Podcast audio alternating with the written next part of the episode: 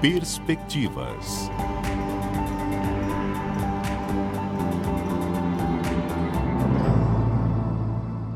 Olá, eu sou a Carol França, jornalista do grupo Rede Amazônica. Iniciamos agora mais um podcast Perspectiva. E hoje com uma série de entrevistas que vamos dar abertura falando sobre empoderamento feminino, lutas, conquistas, alusivo ao dia 8 de março. E a gente inicia a série de entrevistas na presença da Cristina Souza de Araújo, doutoranda e mestre em engenharia de software pela escola César School. Já estou aqui na presença da Cristina e agradeço a participação. Muito obrigada, seja bem-vinda. Obrigada, obrigada pelo convite. E a gente já inicia, é, Cristina, eu já quero iniciar falando sobre essa questão de você migrar para esta área de engenharia de software. Como você, a gente conversou há pouco, é, essa questão do mercado de trabalho ainda é muito masculino. E como foi, de onde surgiu a ideia de você, há anos atrás, migrar para esse mercado? Bom, já no quando a gente está fazendo o que a gente chama, chamava né, de ensino médio, não sei se ainda é ensino médio hoje, é, eu já tive a oportunidade de ter um computador. Então, desde aí, eu tive muita curiosidade de mexer com computador e, e queria muito né, entrar na, na área de computação. E eu queria muito ser cientista, para usar jaleco e tudo mais. E na UFAM eu descobri que tinha um curso de ciência da computação. Então, na escola técnica, né, que antes era Cefet, eu fiz informática industrial, que já mexia com computadores. Eu achei que levava jeito mas queria ser cientista. O que, que cientista faz? Será que eu vou fazer pesquisas, experimentos, né? Igual como é o, que a gente imagina dos cientistas, né? E aí fui fazer ciência da computação e o que tinha muito era muito cálculo, muito algoritmo e cadê a ciência, né? Cadê a uhum. pesquisa, né? Então lá pro finalzinho eu comecei a descobrir as áreas que aí veio a engenharia, né? Veio a parte de arquitetura, já, foi, já começou a avançar as matérias, e aí eu comecei a me interessar por engenharia de software já na graduação. É, a gente comenta sobre essa questão do mercado ser muito masculino. Você trouxe uma pontuação muito importante é, há pouco com relação à questão do, do, dessa, do incentivo de mulheres desde a infância nesse mercado. Porque mulheres entregavam para elas, quando crianças, bonecas. Para os homens, jogos. O que infelizmente, né, se retraiu muito no público masculino, mas você, como comentou, sempre teve essa, esse impulso, né, essa vontade de estar no mercado e crescer, né, e continua estudando, se especializando e incentivando outras mulheres. Você analisando hoje o mercado de trabalho aqui no Amazonas, como que você enxerga o potencial dessas mulheres de engenharia de software que trabalham com isso aqui na região?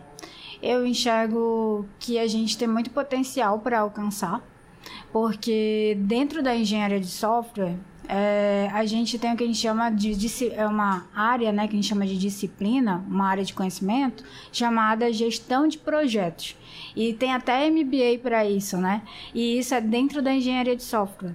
Então, o que me impulsionou é justamente essa gestão de, do, do início ao fim entregar. E é uma gestão diferente, né? Quando eu falei sobre agilidade, a gente vem numa gestão mais mão na massa, a gente faz junto, não é aquele gestor que vai te pedir para fazer algo e esperar o resultado, não, é aquele gestor que se não saiu, ele tá lá tirando os impedimentos.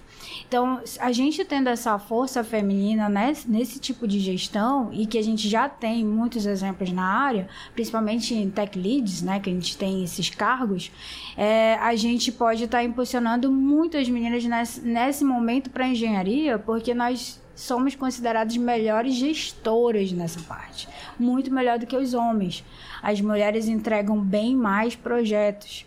Então, dando mais chances para mais, mais mulheres desenvolverem software e serem líderes de projeto, pode, com, com certeza vai potencializar mais as entregas. Então a gente tem muita oportunidade e todas as mulheres podem estar em todos os lugares aí que ela quiser. É, como você bem comentou, é, a mulher está ganhando espaço de fato, mas a luta continua e é árdua, né? Infelizmente, existem empecilhos, existem ainda os preconceitos, né, enraizados dentro dos mercados de trabalho, dentro da questão da engenharia e outros mercados também. Mas falando nesse setor, o que, é que você observa é, problemas, é, dificuldades, desafios diários que as mulheres infelizmente, infelizmente enfrentam dentro desse mercado? Vamos lá. Além dos desafios da própria área, que já é uma área, como eu comentei, difícil, né? É, eu considero uma área difícil, é por isso que é, para mim é tão fascinante. Porque a gente se, se sente criadora de algo, o código proporciona a gente a transformar seus sonhos em realidade, isso dá um empoderamento que para mim não tem descrição. Eu acho a palavra certa é fascínio, é fascinante. E, esse, e, e, e se empolgar com isso é tão bom é tão instigante para quem é apaixonado pela área, eu me considero uma apaixonada por tecnologia, que muitas vezes isso vai deixar as pessoas terem algumas críticas que não são saudáveis. Ah, uma certa vez eu me empolguei muito com um projeto e eu tinha que apresentar esse projeto. E alguém falou assim para mim: não demonstra muita empolgação. E aí eu fiquei me questionando por quê, né? Porque quando os homens estão empolgados com algo, eles falam tantas coisas legais que quem olha assim, nossa, essa pessoa manja muito, né? Olha só como ele, é, ele, ele tem poder sobre o assunto, porque ele está empolgado falando e todo mundo escutando, né? Aí já uma mulher vai estar apenas empolgada, né? Então isso é uma dificuldade que a gente tem diária tá? Porque todo tempo é alguma crítica que eu julgo não saudável. Porque para que falar isso, né? Ou então perguntas: "Você sabe programar?" Eu que trabalho com jogo, eu sempre escuto: "Você joga?" então assim, vai perguntar de um homem que gosta de jogo se ele joga? Se ele já tá falando que ele gosta de jogo? Se ele trabalha com jogos? Ou se ele programa? Se ele já tem. Nossa, eu tenho mais de 20 anos na área, tem gente que chega comigo e fala: nem parece que você é de tecnologia. Por quê? Qual é o estereótipo de uma mulher de tecnologia? Então eu tive a oportunidade de, graças a Deus, visitar o Twitter, o Google e todas as tech leads ou gerentes de projetos se vestem parecido comigo. Então, qual é o problema com a forma como eu falo ou como eu, eu me visto? Então, a, a gente tem esses pequenos problemas que eu acabo ignorando eles para poder ir para frente. Então, por exemplo, ah, não se empolgue muito. É, entra por aqui, sai por aqui. Já era. Já me empolguei, já fiz um pitch. a apresentação tá aqui, vendi. Então, às vezes, até brincam, né? Nossa, ela fez um pitch que valeu 15 milhões porque depois o projeto foi vendido por mais ou menos isso. Eu falei, meu Deus, então a gente não enxerga o poder, né, que, que a gente tem e só quando a gente vê os resultados que a gente enxerga. Então eu, eu aprendi a ir para frente assim. Por exemplo, eu estou ainda fazendo doutorado, mas eu tive que escolher um doutorado que a gente chama de doutorado profissional. Porque se eu fosse para uma universidade que eu precisava ter um doutorado mais acadêmico, eu ia ter que largar muitas iniciativas de mercado para poder estar tá galgando esse doutorado. Então, ou eu trabalhava ou eu estudava porque já é difícil, imagina uma universidade pública ou federal. Então, por eu escolher essa César School foi justamente por isso, por ser um, um doutorado que eu posso conciliar com o meu trabalho. Então, eu consigo está no mercado e também está trabalhando, é, está estudando, né? Então aí a gente consegue ir para frente também. A gente sempre vai encontrar meios de chegar até lá. A gente vai, a gente é muito é, determinada, persistente. Essa é a palavra. É, não desiste nunca. Aí um aluno meu falou: a senhora é raçuda. né? É isso, né? É ter raça, porque senão a gente não chega lá. E é bem por esse motivo que nós estamos né, realizando essa série de entrevistas com o nome Força Feminina para reafirmar que sim, as mulheres têm potencial de saírem desse lugar de secundárias e assumirem postos em grande nível, porque elas são capazes, eu me incluo nisso também. É, é, com relação ao, ao que você pontuou sobre entra no ouvido e sai no outro. Filtrar o que as pessoas dizem nesse momento é muito importante. É, infelizmente, hoje em dia, a mulher precisa ter um pulso muito forte, muito firme, mas nem todo mundo sabe lidar de fato com esse tipo de coisa, porque é difícil. Falando na prática, o, o cenário que você pontuou já é um cenário difícil, por isso você se, se sentiu desafiada de ir a fundo, de desenvolver. E a gente pontua sobre essa dificuldade. Você é professora, mais de 100 alunos né, ministrando aula. É, e como que você observa esse comportamento dentro de sala? Já houve uma mudança no comportamento de mulheres, de mostrar que sim, estamos aqui, vamos em frente? E esse filtro né, que você tanto fala, que você tanto pratica, também passa para outras mulheres também no mercado. Então, é por isso que eu acho legal a, a nova geração, porque elas vieram muito raçudas. É, então, assim, eu, eu acho muito legal usar a palavra do meu aluno, raçuda, né? Porque é legal de ver que elas não deixam, não não deixam por menos, estão trabalhando com coisas mais difíceis do que eles, às vezes eles têm que chamar elas para resolver, e isso me dá muito orgulho. Então eu já começo a ver que esse cenário está mudando dentro da universidade. Então esse esforço que a gente está fazendo para estar tá sempre atraindo as meninas, para estar tá colocando dentro dos nossos laboratórios de pesquisa mais mulheres pesquisadoras, ou quando a gente tem a oportunidade de ser uma líder de projeto no mercado de trabalho, trazer mais mulheres para isso, é, já, já muda esse cenário. São coisas que, se todo mundo fizer, a gente vai mudar cada vez mais rápido. E isso já, já é estatístico. Pena que talvez só mude daqui a 100 anos. Já tem uma estatística sobre isso. Talvez a gente veja um cenário melhor pra gente. Mas daqui a 100 anos, onde a gente tá, né? Eu não estaria mais aqui. Mas o importante é que a gente deixou aí o legado, né? Então, eu já noto isso em sala de aula e eu incentivo. Quando eu vejo uma mulher que chega lá e fala, eu vou fazer isso, e eu não falo para ela que isso é difícil, eu falo para ela que ela vai conseguir. É, é complexo para todos, mas ela vai conseguir. E talvez ela consiga até mais que eles. Esse legado que, que a senhora comentou é, agora com relação a mostrar né, serviço e continuar fazendo, porque o trabalho que a senhora desenvolve não é somente a questão do, dos programas em si, né? Sobre o trabalho da, da, da teoria em si, mas essa questão do incentivo, de abrir portas, né? Que é muito importante. Eu falo com, com, com, a Cristina Araújo, que tem mais de 20 anos de carreira. E você também já tem vários projetos aqui na capital amazonense, no Amazonas, trabalhou na Defensoria Pública. Vi que tem projetos também na OEA. Eu queria que você contasse um pouco sobre essa sua trajetória aqui na nossa região, sobre tudo que você já. É, toda a contribuição que você já propôs, né? Toda a população também, porque a gente fala da Defensoria Pública do Estado, a gente fala sobre uma universidade pública também, ou seja, o impacto é gigantesco na sociedade. Nossa, a defensoria foi uma experiência bastante boa, né? Porque quando eu cheguei lá não tinha setor de desenvolvimento de software, né? E é, junto ao defensor da época, que é, foi até, até, também doutor da Universidade do Estado do Federal do Amazonas, é, ele me deu a oportunidade da gente juntos, né, construir a divisão de inovação e tecnologia, é, uma divisão só para inovação. Então, quando eles pediram o setor de desenvolvimento, eu falei, não, vamos criar um setor de inovação antes. Então, eu já sabia que eu tinha que mudar o mindset das pessoas do órgão público. E todo mundo falava, Cris, isso é muito difícil. Vai demorar anos para eles conseguirem fazer é, você ser aceito e fazer isso. Não demorou, é, demorou anos, mas não foram tantos anos quanto demoraria. A gente, em um ano, fez a divisão, né? E em dois anos já estávamos fazendo a diretoria de tecnologia da informação. E todos, toda a equipe, eu formei a equipe, e a equipe toda hoje sustenta a diretoria de tecnologia da informação, hoje na Defensoria Pública, mesmo depois da minha saída. Então, posso dizer que fui fundadora lá do setor de desenvolvimento. E já tinha só em nome, né, diretoria, mas não existia uma estrutura de diretoria. Então, deixei todo esse legado lá. Isso me dá bastante orgulho, né, porque foi numa época difícil para todo mundo. Isso aconteceu na pandemia.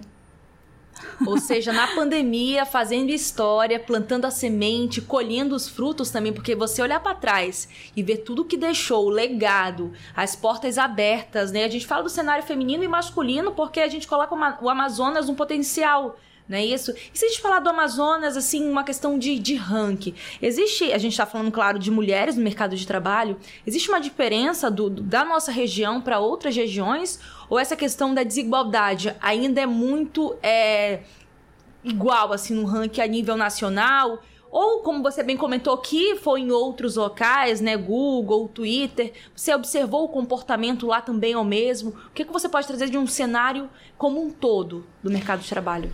Bom, a nível Brasil, tá? Eu acho que a gente tá igual. A nível mundial, eu acho que é muito mais difícil a gente estar à frente, né? E, e existe ainda uma, uma desigualdade ainda do, do gênero ainda latente mundialmente. Eu acho que o mesmo preconceito que tem aí o, o, público LGBT, a gente, ou o público na questão de preconceito racial, a gente tem também igualzinho. Né? E aí uma frase que eu, uma frase que eu escutei de um funcionário meu foi assim: Eu nunca tive uma chefe mulher. Aí eu nem. Até a gente não deixa, deixa às vezes essas coisinhas passarem, né? E aí eu deixei passar. Só que alguém me alertou e falou assim: ó, troca essa frase por eu nunca tive um chefe negro, né? E cabe, né? É. Cabe em todos os contextos. Se for pontuar essa questão do LGBTQIA, o negro, a mulher também, infelizmente. Então, assim, aí eu me toquei que tinha alguns pontos que, por eu estar tá filtrando tanto, não poderia filtrar tanto tem que algumas coisas tem que cortar. Então, é, eu acho que a gente co cortando, a gente vai quebrar um pouco esse ritmo, mas ele é em todo lugar. Não adianta fugir. A gente vai ter que estar tá lutando com isso diariamente. E essa luta ela é constante. E o que eu posso dizer como incentivo para aumentar esses números é que eles estão aumentando. Antes estava em 7%, 10%, hoje já está em 15%. De pouquinho em pouquinho a gente está chegando lá, só que é uma estimativa ainda um pouco lenta, né? Mas a gente não pode desistir, senão vai diminuir de novo.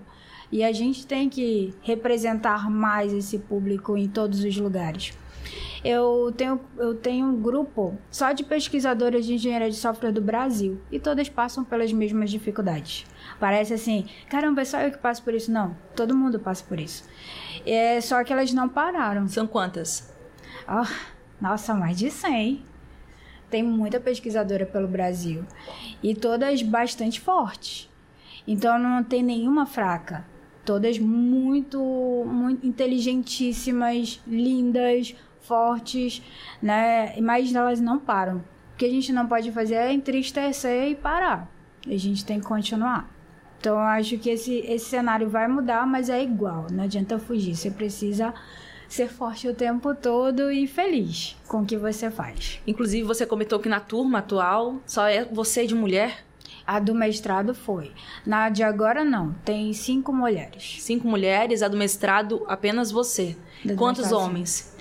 Em torno de 20, a, 20 alunos. E mesmo num nível ainda mais alto, porque a gente fala de conhecimento, a pessoa que está estudando mestrado, doutorando também, ela não tem conhecimento só teórico de, de diversas disciplinas, mas de vida também, porque a gente fala de um crescimento da sociedade e ainda, se, ainda assim existe esse preconceito. Sim, existe existe entre os alunos, existe entre os executivos, né? Então a, a gente precisa estar o tempo todo se reafirmando, provando que sabe, explicando bastante.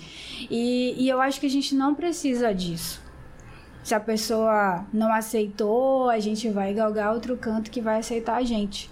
A gente pode sempre demonstrar nosso trabalho da forma como a gente se sentir confortável. Porque antes eu sempre achava assim, olha, sempre reafirme, sempre mostre que sabe mais, que aí eles vão te respeitar. Aí quando eu vi que não, não respeita ou não fica com o tratamento que a gente esperava, aí eu decidi fazer o seguinte, vamos ser felizes e trabalhar com o que a gente gosta. Não gostou aqui, outro vai gostar lá, e já que não tem como fugir, a gente vai vivendo a nossa vida sendo feliz.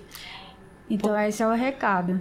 Porque, como você bem comentou agora há pouco, né, o aluno comentou, é, o seu funcionário, né, que trabalhou é, abaixo do seu cargo, comentou: você é a minha primeira chefe mulher.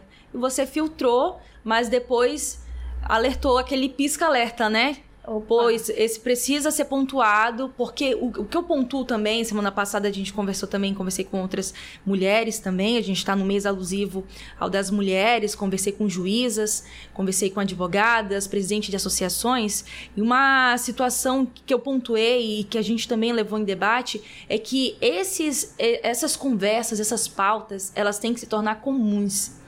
Sim. Que assim vai se normalizar.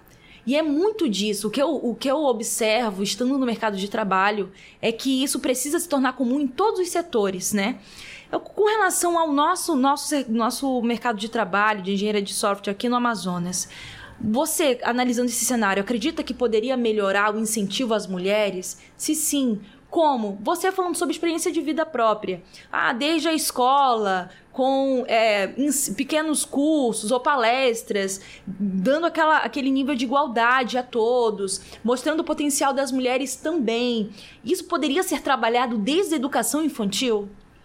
Sim, desde a educação infantil. Por exemplo, é, se a menina quer andar de skate, deixa ela andar de skate, né? Se o menino quer brincar com boneca, deixa ele brincar com boneca, né? E sim, eu acho que tem liberdades, né, que a gente pode estar tá colocando dentro da é, com as crianças, porque tudo que você passou como criança, você lembra até hoje.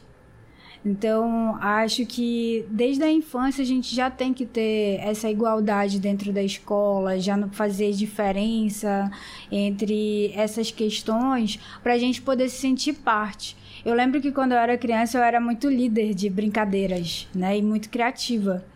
E essa criatividade ela vai sendo cortada na escola, né? Porque a gente, ah, é, você quer ensinar todos os seus coleguinhas, para, vai, você tem que ficar aqui sentada. Então, só essas questões é, a gente nem imagina, mas já corta, né? Porque eu já comecei a ficar mais quieta, porque eu, eu achava que eu perturbava.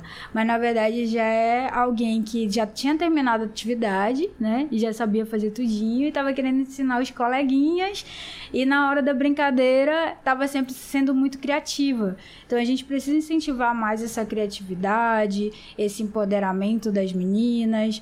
É, e elas desde novinhas já começarem a estar tá atuando em áreas que elas podem estar adultas especialistas. Por exemplo, se eu tivesse tido um computador bem antes e começado a jogar bem antes, eu ia ficar muito mais empoderada junto aos jogos. Hoje eu já atuo em áreas dentro de jogos, mas eu comecei a jogar depois que eu comecei a trabalhar que foi o único momento que eu pude comprar meu videogame. Então, é, e aí eu, eu, eu acho isso triste, porque, poxa, eu, eu queria ter tido mu jogado muito mais, né? É, vivido mais experiências interessantíssimas que os meninos tiveram oportunidades. E a gente não teve porque alguém em casa não deixou em casa não deu. Ou alguém em casa, ah, o que você está fazendo desenhando ao invés de estudar? Então, coisas assim já vão é, bloqueando um pouco o nosso processo. Então, acho que a gente pode ter mais iniciativas, sim, na escola e em casa é, abrir a mente para esse novo mundo. É com relação a essa questão, né, de trabalhar desde o período infantil, a criança mesmo, as meninas, para incentivar, seja na escola, seja dentro de casa, o ambiente familiar, o ambiente escolar, até mesmo na sociedade, nas brincadeiras de ruas, né, levar em consideração o que a menina está falando, porque antigamente era taxado menina brinca de boneca, quando você na realidade já poderia ter crescidamente há anos, anos atrás, e hoje você continua fazendo isso, porque como você comentou, terminava a tarefa primeiro, corria para ajudar o coleguinha. Hoje você, como professora, ministra aula para mais de 100 alunos e continua incentivando mulheres, né? Puxando mulheres para seu, seu, sua rotina, para o seu cotidiano, incentivando. Como que funciona isso dentro de sala? Então, dentro da sala de aula, é, eu dou aula de empreendedorismo, né, dentro da Universidade do Estado do Amazonas. E aí eu pego essa aula justamente para começar a ensinar elas a serem líderes das equipes. Então eu já escolho as mulheres para serem líderes. Quando tem um grupo só de homens, eu já pergunto onde é que tá a mulher, né? Então eu já começo a incentivar, vamos colocar mais meninas aí, né? Vamos tentar colocar elas nesse meio. E eu, eu sinto que eu tenho estimulado muito elas a serem tão líderes que têm ficado mais líderes mulheres do que homens. E isso para mim não é ruim, isso é bom, Porque, de fato, a gente gerencia muito bem ah, as questões. A gente consegue fazer múltiplas coisas que às vezes ficam perdidos. Alguém chega comigo e fala, nossa, eu não consigo entender como é que se faz isso, isso, isso, isso, isso. isso. Aí, então, aí me pergunta, como é que você faz tudo isso? Eu não sei. eu deixo e vou fazendo, né? E eu não sei se isso tá tão certo ou se tá tão errado. E aí eu tento estimular elas a isso. Errou faz parte. A gente vem de uma cultura que a gente não gosta de errar. E se a gente erra, a gente se sente mal ou culpada. E por ser mulher, é mais culpada ainda, se sente fraca. E aí eu comecei a não me sentir fraca por errar. Eu não, eu errei faz parte. A jornada é aventura. Então vamos errar, vamos errar, vamos fazer de novo. Se tiver que refazer, a gente refaz. Não deu certo aqui, a gente vai tentar em outro lugar. Então, transmitir todas essas mensagens para elas é importante, porque elas chegam em matérias que elas querem desistir. E elas olham pelo, pelo pro foco, né? Olha pro foco. Você quer fazer o que com isso depois de formar? Quero isso. Então tem que passar por aquele caminho. Então ela vai lá e prossegue. E é muito difícil, né? Como você comentou, precisa ter esse foco, né? Sim. Por conta da dificuldade. E as mulheres estão mostrando que são capazes, que estão aí, são determinadas, como você comentou, múltiplas tarefas no dia a dia. E é justamente esse ponto também que se, se fala nessa questão da mulher no mercado de trabalho. A mulher. É, na maioria das vezes se relaciona, casa, tem filhos, aí aumenta a jornada, né? Trabalho, hum. casa, marido. E quando o homem não precisa se preocupar com tantas tarefas, o que também implica para que a mulher continue no foco dela e, enfim, chegue no sonho tão almejado. Infelizmente, esse também é uma das, um, um, dos problemas que se fala hoje em dia dentro do mercado de trabalho. Nesse setor, como que você já avalia? Já teve algum tipo de experiência também? É, como eu citei da, da minha colega que desistiu do mestrado por estar grávida, né? E aí julgaram que ela fez um mau planejamento pessoal, né? Que ela deveria ter se planejado melhor. Então eu achei isso muito cruel, né? É, de se falar, até porque ela desistiu. É, um, outra questão também é no, até nós mulheres temos que ter é, cuidado, né? Que pode estar enraizado na gente um pouquinho de coisas que a gente não deveria falar para outras mulheres, já que a gente não quer ouvir, né? É, por exemplo, ah, alguém ficou grávida, ah, não vai poder ser demitida, por isso que ela chega e ficou grávida para poder ficar um tempinho a mais. Então, às vezes eu já me peguei é, vendo mulheres falando isso. Então, como isso é doloroso, né? Então, fazer esse tipo de comentário. Ou então, quando precisa ser convidado para uma viagem, por exemplo, o homem sempre responde de imediato: Não, sim, eu vou. A mulher não, ela vai ter que repensar toda uma logística que ela vai ter que fazer para estar tá disponível para viajar. Se ela já tiver filho, se tiver N coisas para cuidar. O que, que o, o homem é, fica mais fácil para ele responder rápido? Porque às vezes ele tem uma mulher que vai estar tá fazendo toda essa logística para ele, para ele tá fácil. Vamos, vou lá, viajar e tá tudo tá certo. Tranquilo, né? É. é. Infelizmente, essa questão do.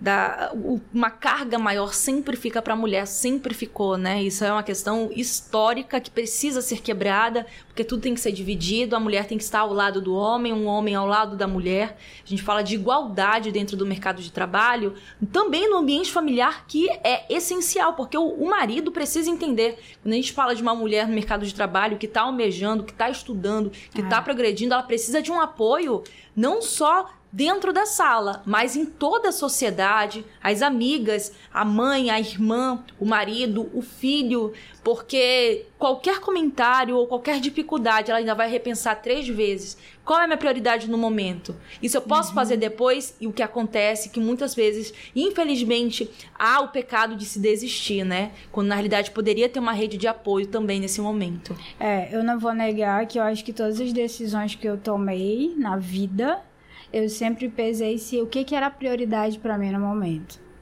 É, e, e eu não queria ter toda essa carga, já sabe? Porque já é muito difícil escolher é, o que a gente quer fazer e ainda ter que repensar o que, que é prioridade e o que, que não é prioridade. E eu me lembro que eu recebi um cargo na época da graduação em Brasília. Né? Na época eu trabalhava com. Sempre trabalhei desde o primeiro período da faculdade, tá? É, já trabalhava no mercado de trabalho. Então eu recebi uma vaga em Brasília para trabalhar com a questão de Linux na época. E aí eu tive que falar com o coordenador do meu curso, né? Que é, se não tinha é, algum, alguma forma de eu continuar ao meu curso para poder estar tá nesse trabalho. E eu ouvi o seguinte comentário: Você é tão bonita, por que, que você não casa? Que aí você já tem tudo resolvido. Então, assim, é, é impactante, porque a gente se sente obrigada a estar perto de um homem para conseguir chegar mais longe.